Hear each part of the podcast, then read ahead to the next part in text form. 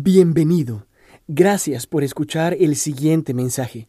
Si desea más información o escuchar otra prédica, visite nuestra página web www.redilelpoblado.org. Hermanos, el Señor los bendiga. Es para nosotros una alegría y un gozo estar hoy transmitiendo en vivo. Esto es como un anticipo de lo que anhelamos nuevamente tener, congregarnos juntos aquí en la iglesia, en la casa del redil. Queremos dar una bienvenida especial a todos los que se están conectando en diferentes lugares de la ciudad. Eh, esta mañana en particular, con estas situaciones que estamos enfrentando en el país, yo quisiera invitarte a reflexionar qué pasa en nosotros cuando vemos lo que ha ocurrido, por ejemplo, con la policía y, la muerte de este abogado, eh, todos los disturbios y lo que se ha levantado en nuestras ciudades de Colombia.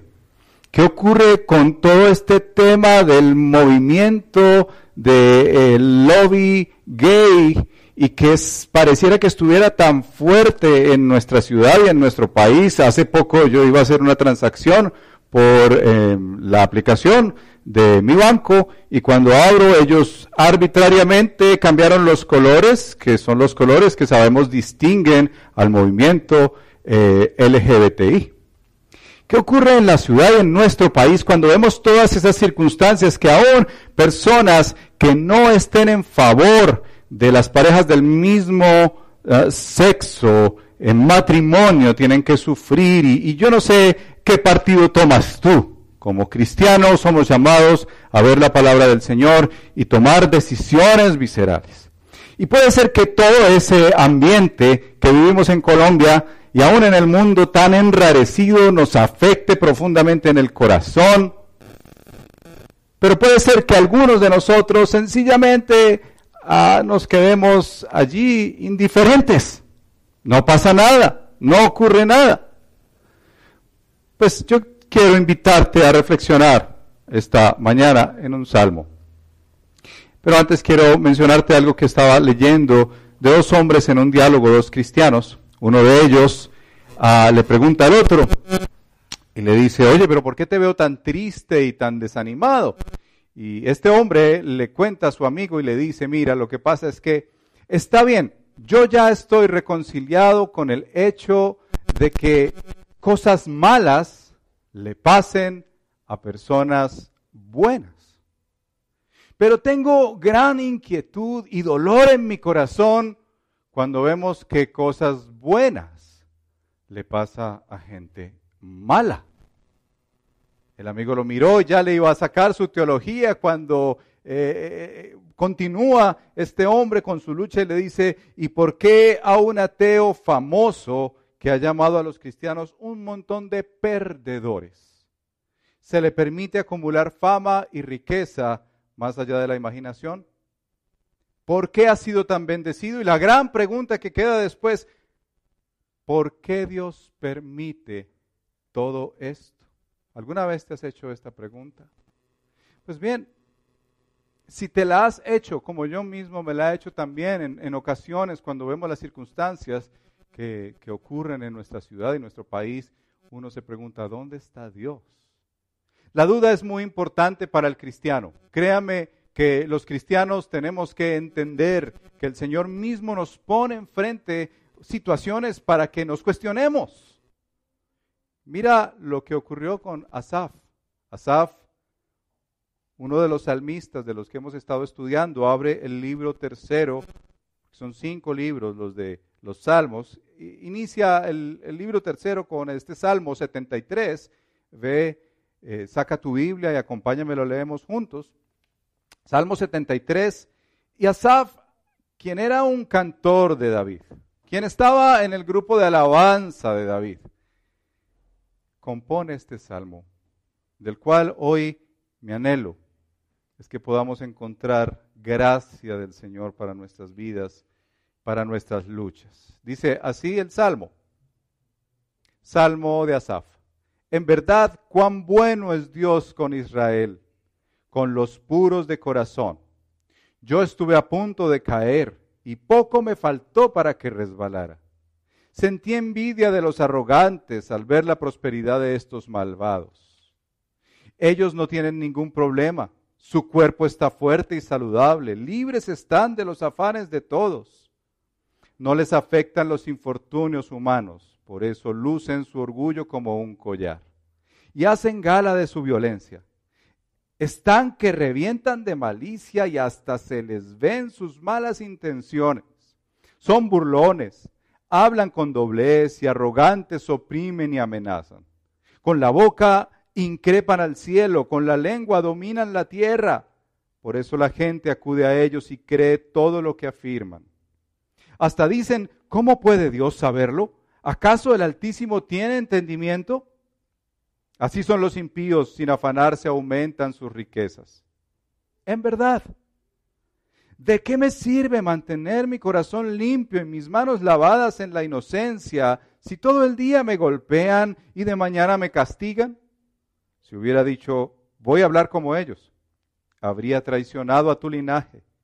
Cuando traté de comprender todo esto me resultó una carga insoportable hasta que entré en el santuario de Dios. Allí comprendí cuál será el destino de los malvados.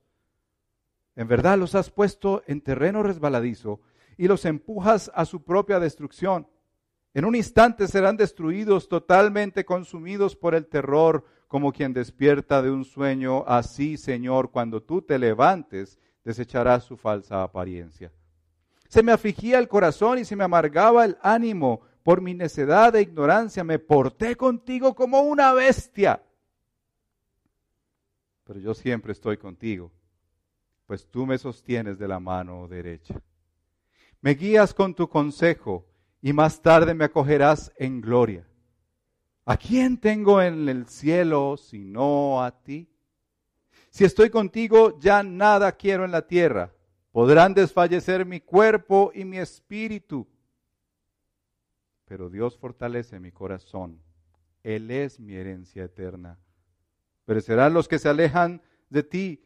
Tú destruyes a los que te son infieles. Para mí el bien es estar cerca de Dios, hecho del Señor soberano, mi refugio para contar todas sus obras. Y quiero invitarte a orar.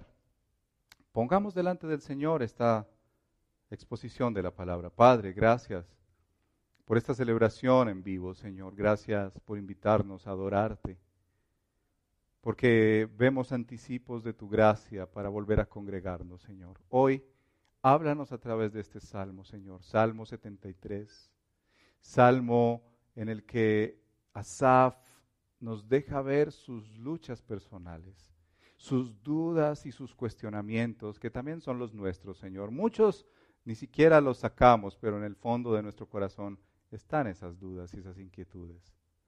En el nombre de Jesús. Amén. Como te diste cuenta, Asaf está pasando por un momento muy difícil en su vida. Está luchando con ver a estas personas malvadas que les va bien. Y algo que llama mucho la atención, porque seguramente nosotros miramos las circunstancias y decimos, es verdad, ¿por qué aquellos que cometen tantas maldades no reciben los castigos respectivos. De hecho, parece que les va cada vez mejor. El punto con Asaf no es solo ese cuestionamiento. Eh, la pregunta de él es, ¿por qué a los malos les va tan bien y a mí no? Y fíjate cómo en los versos 2 al 13 Asaf levanta ese cuestionamiento de lo que es su visión de las cosas. Dice desde el verso 2 eh, en adelante, ah, estuve a punto de caer y poco me faltó para que resbalara. Sentí envidia de los arrogantes al ver la prosperidad de esos malvados. Hemos hablado que esa palabra prosperidad en las escrituras y en los salmos Sí, efectivamente, es la palabra que utilizamos para bienestar, lo que traduciríamos shalom. Y Asaf mira a estos malvados y dice que están prosperando. Dice, prosperan. Si lees y continúas la secuencia, dice, no tienen ningún problema. A ellos les va bien, están libres de los afanes de todos, son burlones, dice, hablan con doblez, son arrogantes. ¿Tú has visto personas malvadas aquí en Medellín? ¿Has visto personas malvadas en Colombia? ¿En el mundo donde tú estás? Y uno se hace la pregunta de Asaf. ¿Por qué les va tan? ¿Por qué les va tan bien? Dice que son inclusive irreverentes contra Dios. Y lo peor es que parece que Dios no hace nada. Yo aprecio mucho a los hermanos venezolanos y he escuchado cómo ellos hablaban tanto de Chávez, ahora de Maduro, y me imagino que esta pregunta en el fondo de su corazón es, pero ¿por qué Dios no cambia ese presidente? Ahora que van a elecciones, ¿por qué Dios no hace un movimiento soberano y quita esa carga tan pesada de los hombros de nuestros hermanos venezolanos? Seguro tú colombiano ya empiezas a ver la, la situación política y te preocupa, te inquieta te afecta pensar en los futuros años. He escuchado aún hermanos que dicen, no, si esto va a complicarse, me voy del país. Y la gran pregunta en el fondo de nuestro corazón es, ¿por qué Dios eh, parece que no te estás moviendo? Parece que estás como dormido, Señor, ante estas circunstancias. Y aún ellos como que aumentan sus riquezas, dice en el verso 12 al final, dice, así son los impíos no se afanan y aumentan sus riquezas. Esto estaba afectando profundamente a Asaf. Tanto, tanto. Era personal lo que estaba viviendo. Porque quiero mencionarte esto, es muy importante decirlo, cuando las situaciones difíciles ocurren solamente en tu televisor, solamente en tu computador, solamente en tu celular, pero no han llegado a tu vida, dices, qué cosa tan dura esto, ¿cierto? Sigamos adelante la vida. Pero cuando te ha tocado a ti personalmente, ya la pregunta, Dios mío, pero ¿dónde estás, Señor? ¿Pero por qué a ellos les va bien y a mí no? Lo que dice Asaf todo el día me golpean y de mañana me castigan. Aunque es un piadoso hermano Asaf, tenemos que reconocer que tanto él como nosotros llegamos a conocer cuán duro es nuestro corazón, cuán oscuro es nuestro corazón cuando vemos que la circunstancia nos golpea personalmente. Aún este virus, ¿qué ha pasado en tu vida? ¿Has tenido que hacer cambios fuertes este semestre? La iglesia tuvo que hacerlos. Nosotros no nos hemos congregado hace seis meses. Seguramente en el trabajo, en el hogar, tener que enseñar a los niños en casa, eso ha sido todo un desafío, principalmente para las mamás, para los empresarios, todos los retos que hay, que ya han golpeado la puerta. Antes eran solamente una noticia en televisión. Hoy golpean la puerta y ya nos preguntamos, pero Señor, ¿y tú dónde estás en todo esto? ¿Por qué, como ese amigo le dice al otro, ¿por qué cosas buenas le siguen pasando a los malos? El caso es que con Asaf, él mismo dice estas metáforas en el verso 2, estuvo a punto de caer, como si estuviera escalando una montaña y dice, estuve a punto de caer, por poco me falta que resbalara y se fuera al piso. Una metáfora muy hermosa para decir que estuvo a punto de claudicar de la fe.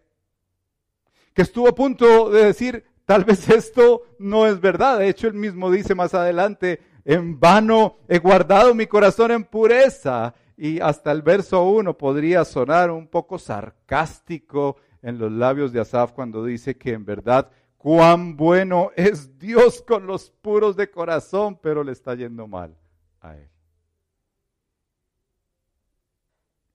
El caso aquí, para entrar al corazón de Asaf, es que dice que se cuida y en vano lo ha hecho porque lo que está él reflexionando es que si uno se porta bien, entonces Dios tiene que bendecirme. ¿Cómo no? Si yo me he portado bien, si yo he, pues, he invertido hasta plata en esta iglesia, no he fallado un domingo, he hecho tantas cosas buenas y mire cómo me va.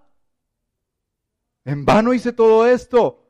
Y déjame decirte que eso es teología de la prosperidad 2.0. Legalismo. Si yo me porto bien, Dios tiene que bendecirme. Punto. Y si me está yendo mal, ay, pues Dios, culpa es tuya, Señor. Ahora, esta es la visión de Asaf, en primer lugar, sobre las circunstancias que le han golpeado su vida. Cuando la crisis ha golpeado su hogar, ha golpeado su casa. Si vamos un poco más profundo, él mismo nos dice qué era lo que estaba nublando su visión, qué era lo que estaba empañando su corazón. En primer lugar, ya les dije, él está viendo a los arrogantes y a los malvados prosperar.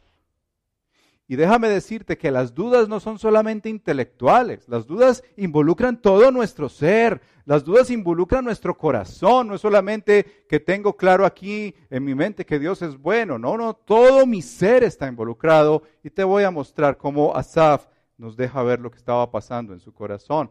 Mira el verso 3 nuevamente, dice, sentí envidia. Bueno, nuestro amado salmista nuestro querido cantor en Israel, estaba sintiendo envidia de los malos. Algo así como que eh, no solamente estaba enojado por las circunstancias que ocurren en la sociedad, sino que si alguna situación afortunada le hubiera permitido al tener un pedazo de la torta más grande, seguramente no estaría tan molesto. Ahí nos damos cuenta que él estaba teniendo envidia de por qué le estaban yendo tan bien a los malos. Estaba viendo que estas personas no tenían problemas. Ahora, te hago una pregunta. ¿Es verdad los que tú ves aparentemente externamente en tu Instagram, en tu Facebook, que tú ves en tus redes sociales que se ven como tan bonitos, como que no les pasa nada malo, ¿eso es verdad? Eso es algo que está pasando en nuestro ser. En el caso de Asaf, envidiando a los malvados. Mira el verso 21. ¿Qué estaba pasando en el corazón de Asaf? Dice así el verso 21. Se me afligía el corazón y se me amargaba el ánimo. Estaba amargado, estaba frustrado, estaba desanimado. ¿Por qué Dios estás permitiendo esto? En un sentido le estaba haciendo un juicio a Dios. Dios, es que tú no puedes detenerlos. Era el lenguaje de su corazón. Tenía envidia, estaba amargado contra Dios, muy afligido. ¿Te identificas con Asaf? Tercer lugar, en el verso 16 nos dice que él estaba reflexionando Dice así, cuando traté de comprender todo esto me resultó una carga insoportable. Él estaba perplejo con la situación, desconcertado, estaba sintiendo envidia, estaba amargado por la situación, pero estaba desconcertado, no podía comprender esta situación, hermanos. Cuando uno se sienta y reconoce esto es difícil de entender porque es una verdad que ocurre todos los días en nuestra nación. A los malos pareciera que les está yendo bien, no pagan por sus delitos, no cumplen la cárcel que deben cumplir, se ve injusticia en las calles, aún los jefes muchas veces pareciera que se salen con la suya. Perplejidad ante la circunstancia. Lo que le estaba nublando la mente y la visión a Asaf era la envidia que sentía por los malos era la raíz de amargura que ya estaba sembrándose en su corazón por cambiar su mirada de Dios a la de los hombres. Y era perplejidad. No podía vivir sin entender por qué esto ocurre. Estaba literalmente en un momento muy difícil. Estaba a punto de caer y resbalar, como él mismo dice, en la fe. Pero entonces Ahí es cuando todo cambia en este salmo.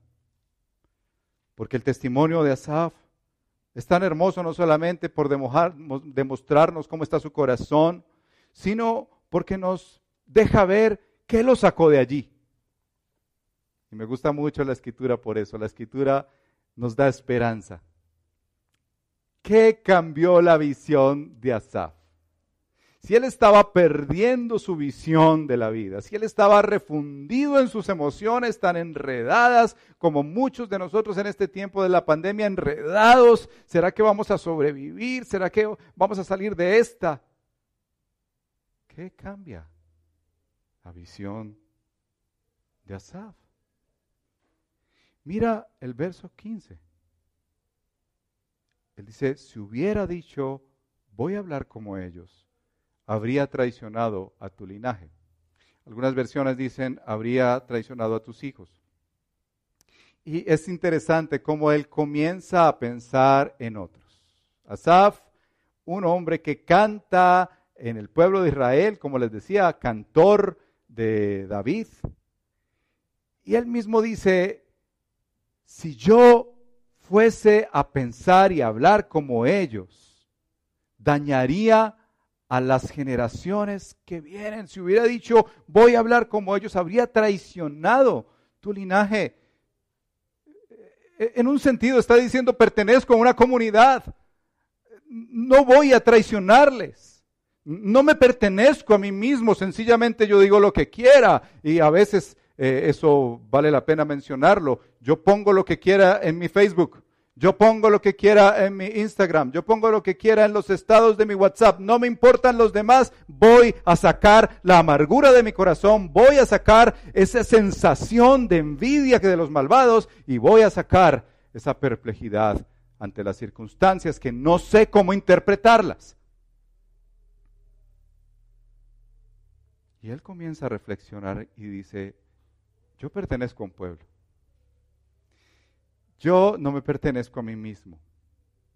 Mi pensamiento y mi forma de hablar son parte del pueblo de la fe.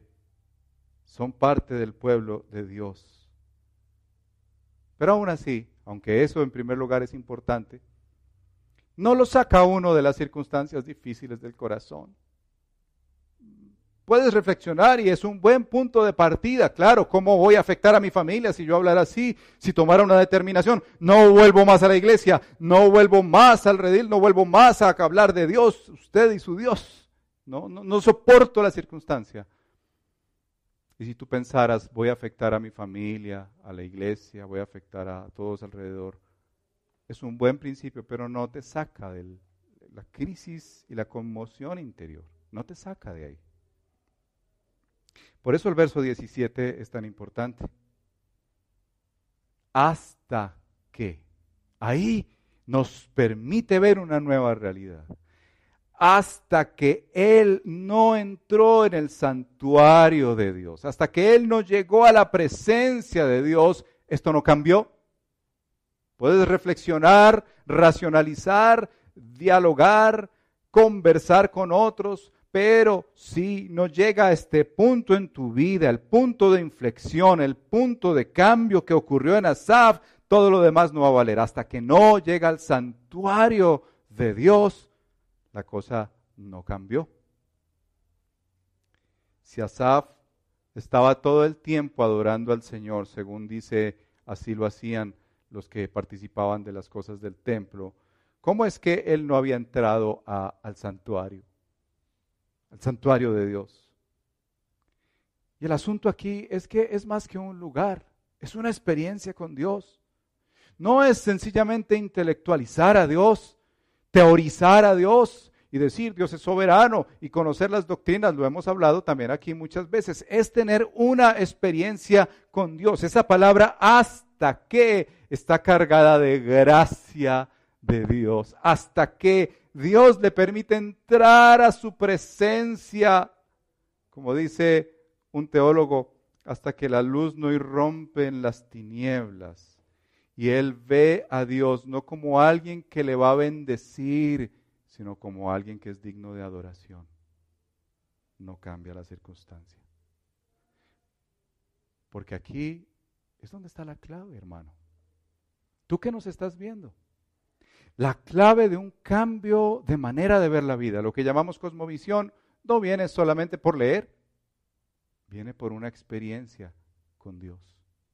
Viene por entrar a ese lugar santo por la obra de Cristo que nos permite entrar a su presencia y al llegar allí, dice aquí Asaf que hasta que entró a ese lugar, allí comprendió, allí se le abrió su mente, allí entendió finalmente qué era lo que estaba ocurriendo. Y quiero decirte que no es que lo primero fuera falso, claro que es verdad que uno ve que los malos prosperan en este mundo, pero aquí hay una verdad que es mayor no es que esto fuera falso. Hay una verdad mayor que se sobrepone a la vida del salmista, que se sobrepone a tu vida y a mi vida. La verdad mayor de que al entrar en el santuario de Dios, Dios nos deja ver la vida tal cual es. Y, lo primero que Él le dice es, al entrar allí ocurre que le deja ver por lo menos tres perspectivas nuevas la primera perspectiva. ¿Cuál es el fin de los malvados? Y lo pone en estos términos. Hasta que entré en el santuario de Dios comprendí cuál será el destino de los malvados. En verdad los has puesto en terreno resbaladizo, los empujas a su propia destrucción. En un instante serán destruidos, totalmente consumidos por el terror. Eh, le dice, mira, la verdad es que lo que estás viendo de los malvados no es el fin. Puede ser que temporalmente ellos les esté yendo bien. Puede ser que temporalmente estés viendo la prosperidad en sus vidas, pero eso es efímero. Ellos están también en un terreno resbaladizo como tú, Asaf, que casi caes. Ellos sí están yendo hacia un terreno resbaladizo, están hundiéndose. Dice también que serán despreciados por Dios más adelante en el día del juicio serán despreciados por Dios. Qué cosa tan fuerte esa de que a los malvados Dios los rechazará. Pero hay una expresión aquí en el verso 20 que llama la atención, como quien despierta de un sueño. Así, Señor, cuando tú te levantes, desecharás su falsa apariencia. Piensa en la pesadilla más grande que hayas tenido en esta pandemia. Yo he tenido sueños, seguramente algunas pesadillas. No son inducidas por la comida o los frijoles, los frijolitos. Por alguna situación que yo he visto en, la, en mi vida, en mi familia, en, la iglesia, en esta Medellín. En Colombia se ha influenciado mi mente y he tenido algunas pesadillas. Las pesadillas son tan reales, tan vívidas, que tú puedes sudar y percibir que, realmente te persiguió alguien. Hasta que está a punto de matarte y clavarte el cuchillo y tú te despiertas inmediatamente y dices, ay, ay, gracias Dios porque era solamente un sueño. Bueno, eso es lo que dice Asaf con los malvados. Tú puedes ver que aparentemente prosperan, pero son como un sueño. Están en un terreno resbaladizo y en últimas serán despreciados por Dios. Son como un sueño. El diálogo del que les comenté al principio va un poco más allá y el amigo le responde y le dice a, todas sus quejas y sus preguntas y por qué le va tan mal a gente buena y por qué finalmente lo que más lo acongoja, por qué le va tan bien a gente mala. Y le dice el amigo, bueno, vamos a ver. ¿Dices que este hombre del que está diciendo todas esas cosas malas contra los cristianos es ateo? Sí, claro, es ateo. Y si no me equivoco, la persona de la que estás hablando ya se ha divorciado varias veces. Sí, sí, más de una vez. Así que aquí tienes un hombre con una vida familiar miserable y a menos que rinda su vida a Cristo no irá al cielo y tú lo llamas que es bendecido. Y continúa. Permítame, te pregunto algo.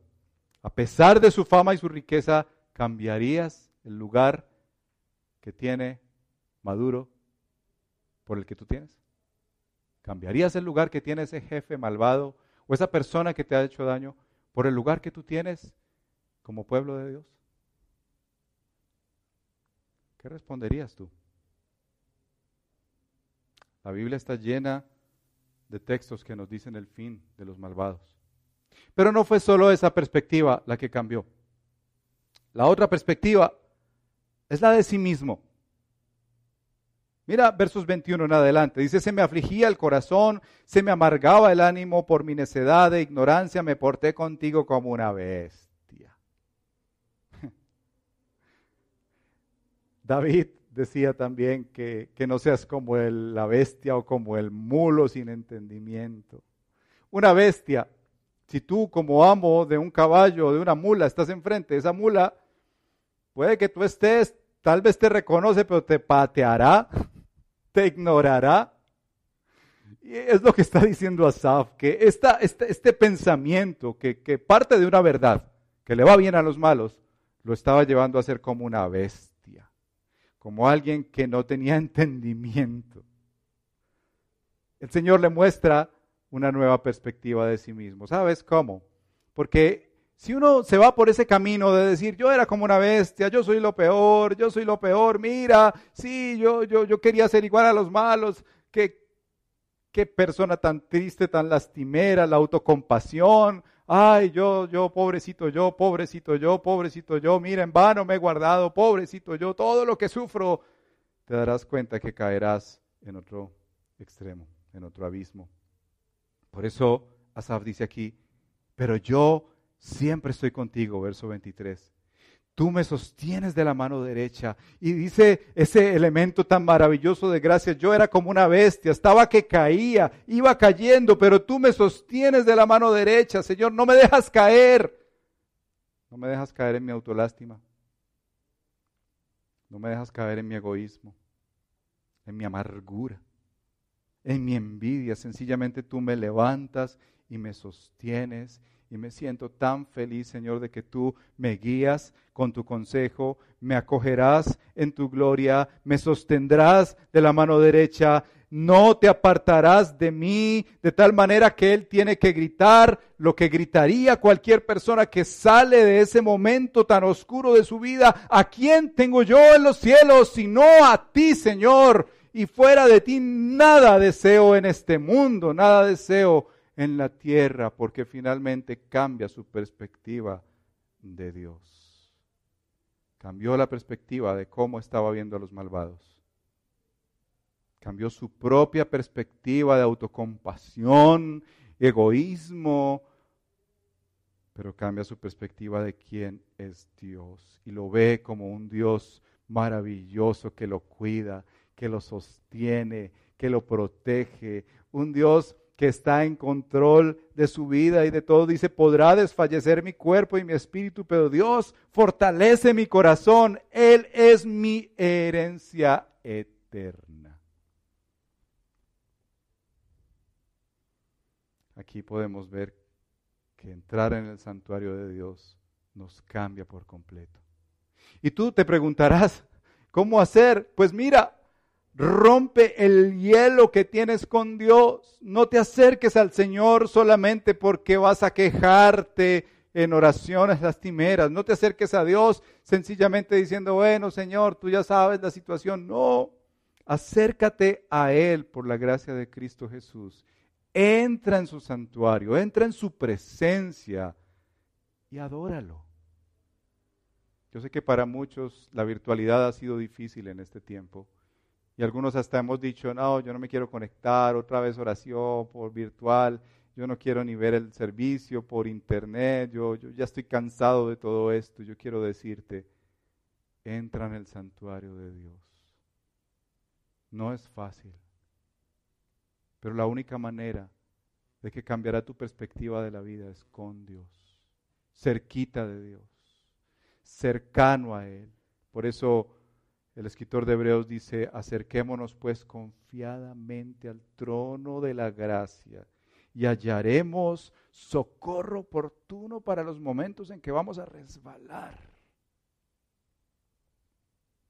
Quiero invitarte a reflexionar. Dos promesas y una invitación. La primera promesa de este salmo es que Dios no está dormido.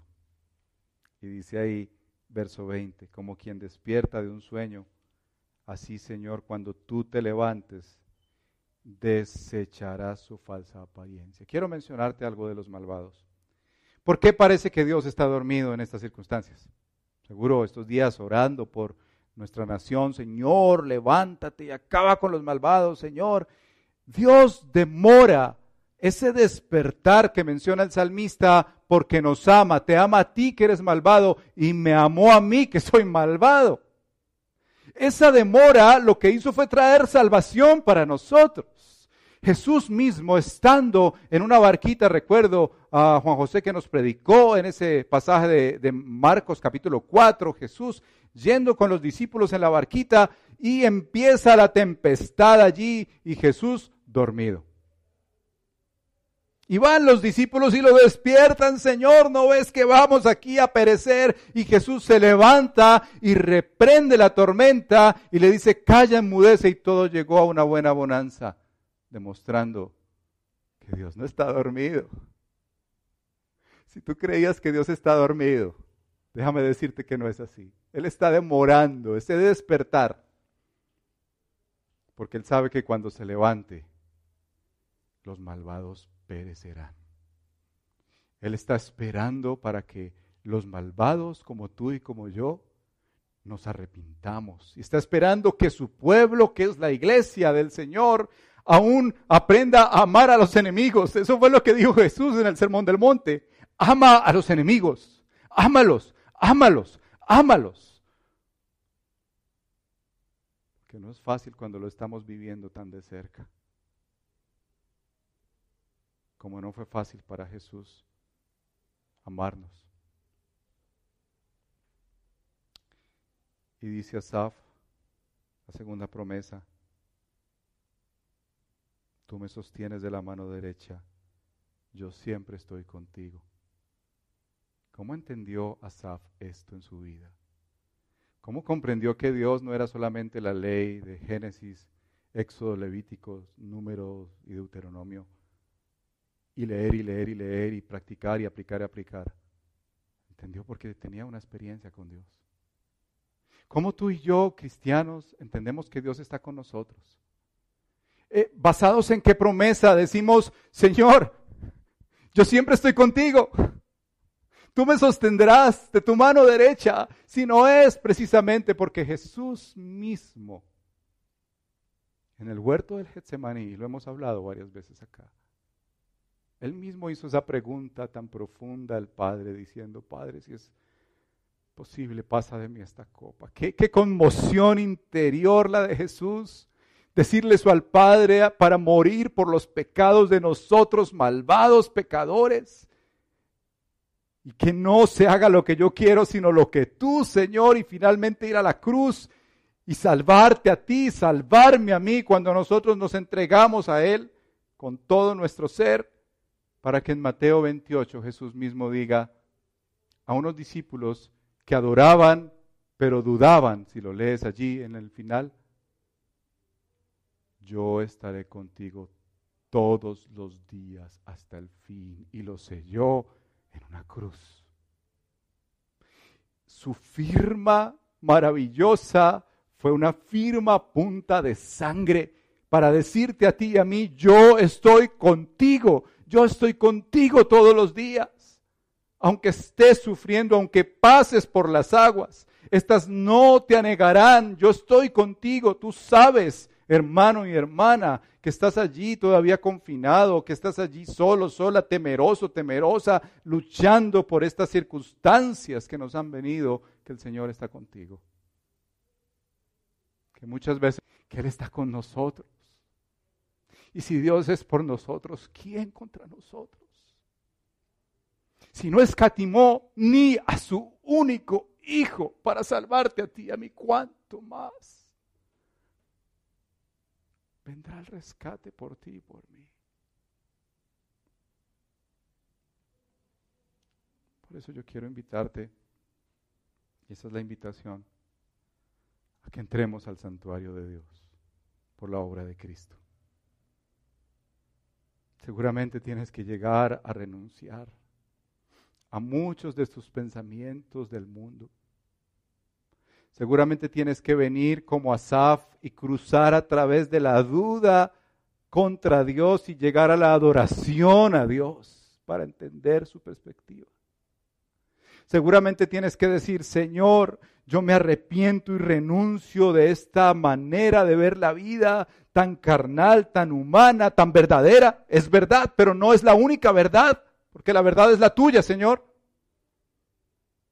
Renuncio a envidiar aquello que es tan atractivo, lo que llamamos idolatría, de los malos que tienen carros, que les va muy bien, que cada vez van mejor y mejor y mejor y mejor y mejor, oprimen, oprimen, oprimen y dañan, y yo quisiera eso.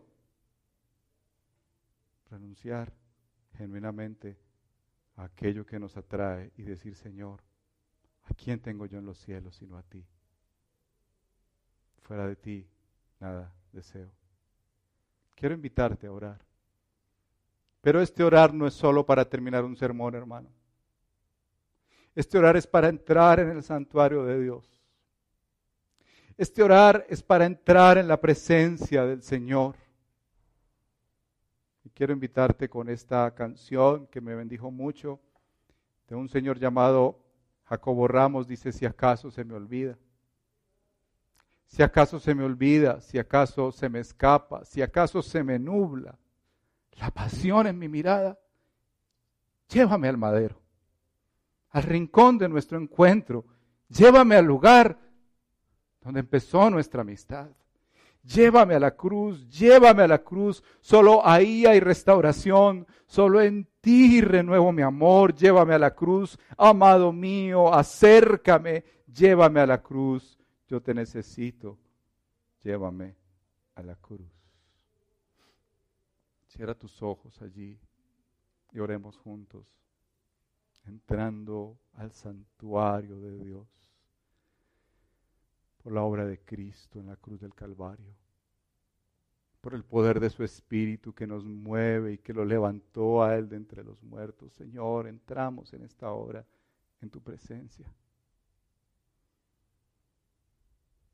Señor, tú conoces todo lo que hemos vivido en estos días en estos meses y que nos afecta tanto nuestra visión, la nubla, Señor, no nos deja ver bien lo que está pasando según tu perspectiva, Señor. Que nos desanima y nos afecta y nos afecta y nos afecta tanto que hasta sentimos que podemos resbalar de la fe, Señor. Si hay alguno aquí que está escuchando esta palabra, Señor, y que se siente como Asaf, que por poco ha resbalado de la fe. Llévalo a la cruz, Señor. Llévalo al santuario de Dios, donde todo cambia y la perspectiva es a color cuando era blanco y negro, Señor. Donde vemos que nosotros éramos esos malvados que vivíamos la vida como se nos daba la buena voluntad y tú tuviste misericordia de nosotros, Señor. Llévanos, por favor, a ver cómo tú el destino de los malvados que éramos nosotros lo cambiaste por un destino eterno de bendición. Que esta dispensación de vida, 70, 80, 90 años aquí, Señor, no es nada comparado con la eternidad de bendición que tenemos contigo. Llévanos a vernos a la luz de la gracia y no a la luz de nuestras caídas y nuestras culpas. Que nos sostengas de la mano derecha, Señor, cuando estamos por resbalar. Pero llévanos a verte a ti como el Dios que ha prometido estar con nosotros, como el Dios que se levantará. Vendrá un día de juicio, es verdad, pero que lo está demorando para que entren todos aquellos que son pertenecientes a tu pueblo, Señor. Oramos en el nombre de Cristo, quien en Getsemaní entendió las realidades de corazones humanos que luchan, que tienen dudas, que se preguntan, que cuestionan, pero que llegan al santuario de Dios y decimos que no se haga lo que yo quiera, sino lo que tú, Señor, y entremos a tu presencia y a tu gloria en el nombre de Cristo Jesús. Amén. Esperamos que este mensaje haya sido de edificación para su vida. Si desea más información sobre nuestra comunidad, visítenos en nuestra página web www.redilelpoblado.org.